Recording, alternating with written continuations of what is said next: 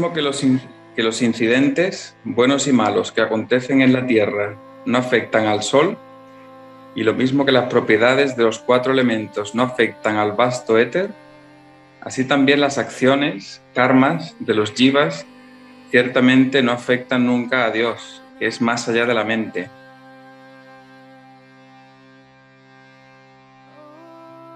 Somos no es afectado por nada de lo que ocurra en esta ilusión, ¿no? que, ni nada de lo que aparentemente somos como cuerpo o mente, ¿no? Con lo cual, en cualquier situación de nuestra propia vida en la que sintamos cualquier clase de afectación, ya sabemos que nos estamos tomando por lo que no somos. Cuando tú dices que la gracia opera a través de, mm, bueno, pues de esta ilusión, ¿cómo encaja con este, este verso? En medio de una situación donde te sientes concernida o afectada o molesta, ¿no? Llega una especie de rayo de claridad que te dice, ah, pero yo no soy la que se siente molesta, no puedo ser la que se siente molesta, esa no soy yo. Y eso te empuja a girarte hacia adentro y atenderte a ti misma firmemente. Eso que ha amanecido en ti para sacarte de esa ilusión de sufrimiento es la intervención de la gracia.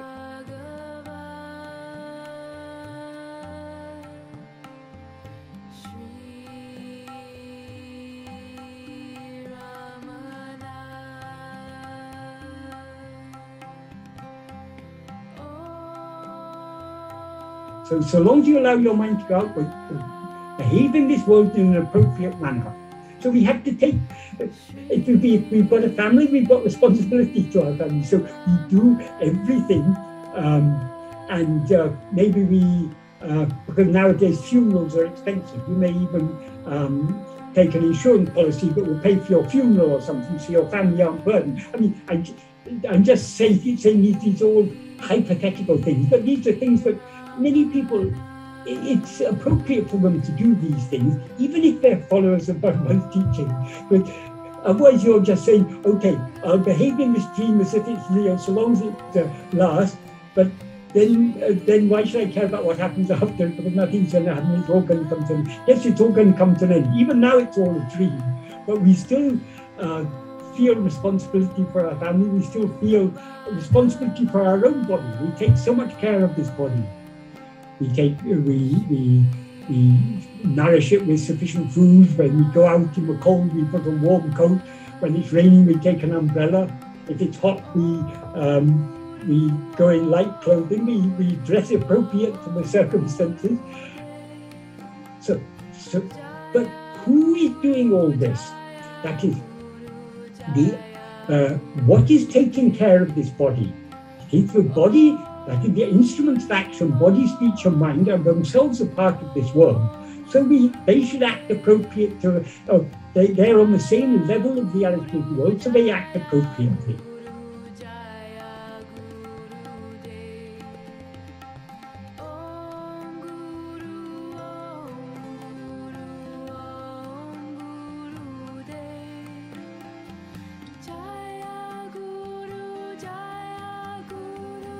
Bueno, pues en, cuanto al tema de las, de las basanas, eh, es importante saber que chita, eh, lo que es la, la substancia mental.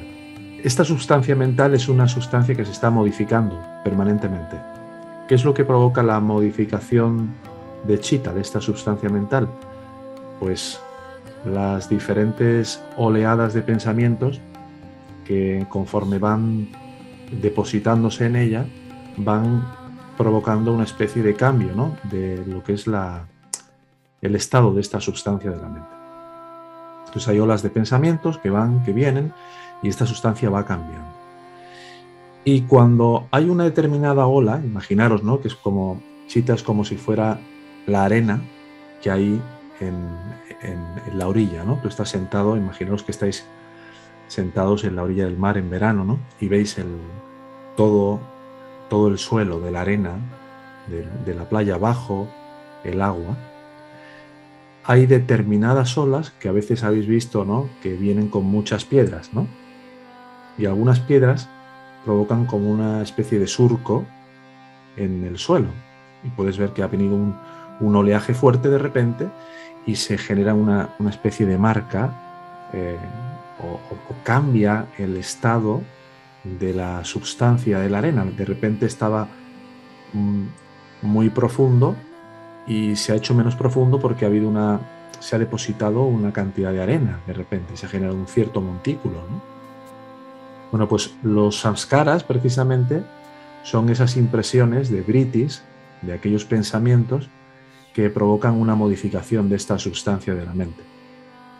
Y cuando estos samskaras se terminan fijando de una manera más sólida, más consistente, dan lugar a que se forje una tendencia.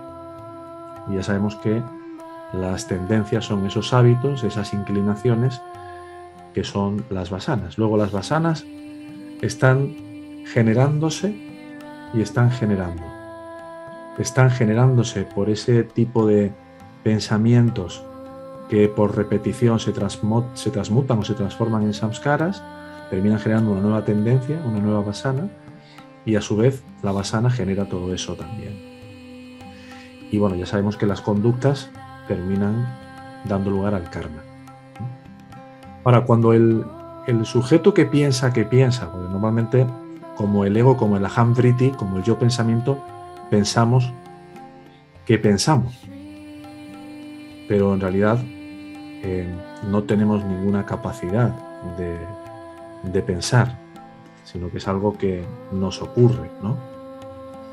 Pues cuando se apropia el Aham Briti del hecho de, una determinada manera de pensar, mm, ya sea por aversión o por apetencia, puesto que para él significa algo eso que se ha vivido, eso que le ha gustado, eso que te ha dado miedo, eso nos lleva a un desarrollo de una conducta y ahí el círculo se cierra. Ahora, yo me apropio del pensamiento en un momento determinado, ¿por qué? ¿Por qué me apropio un determinado pensamiento para pensar que yo soy el que estoy pensando algo? Porque ha habido un gusto ahí, ha habido una atracción, ya sea porque algo me ha parecido eh, identificable para mí, me quiero identificar con algo porque y me tomo como el dueño de ese tipo de sentir o de ese tipo de pensar por gusto o por disgusto, ¿no? por, aversión o, por apego en relación con todo eso. Y es, esa es la, clave más, más importante en la configuración, en la consolidación y en la reproducción de las basanas. La cuestión de que hay algo que me hace identificarme, que es el gusto y que es lo que me provoca un disgusto o un rechazo.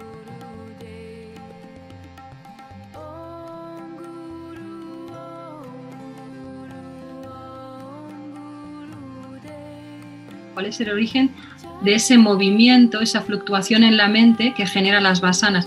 Bueno, mi conclusión era simplemente el, claro, es, es, querer, eh, es, querer explicar algo que para mí no es real, o sea, no es real, lo digo intelectualmente, ¿no? Es querer entender lo, lo que no existe. Pero la única respuesta a la que llegué era simplemente el sentimiento de separación. O sea, creer que te has separado y eso para mí genera todo, de repente ahí. Va, por ahí, pero ¿por qué? qué? relación hay? Ah, bueno, quizás ahí también, no sé si te refieres a esto, está ligado al el deseo. Exacto. El deseo que es la distorsión de ese amor por uno mismo, o sea, el amor del sí mismo por sí mismo, al exteriorizarse se convierte en deseo y eh, es lo que impulsa las basanas. El, deseo de escindirme, de convertirme en algo diferente de lo que realmente soy, ese deseo primario.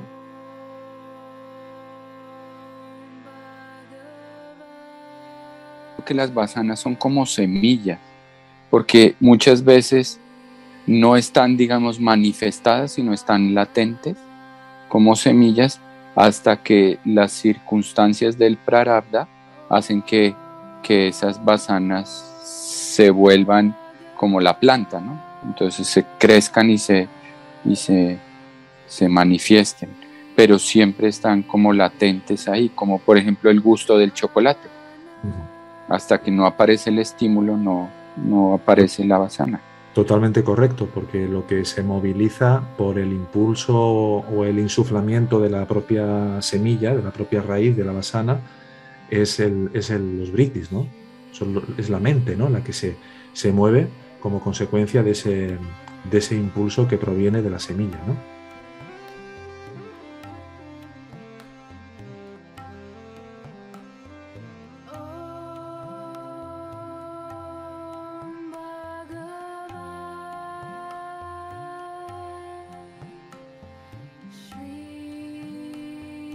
Eh, Maya Koya en, la enseñanza, ¿qué definición tiene en, los, en las envolturas, no?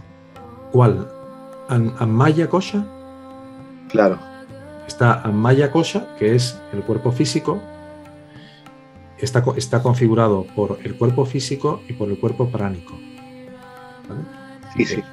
Eh, en el último, dice Ananda Maya Koya. Ananda Maya Koya es el último es el Karina Sarira. El Karina Sarira o el Ananda Maya es ya el estado de sueño profundo o de vacío en el que termina teniendo lugar Sachitananda.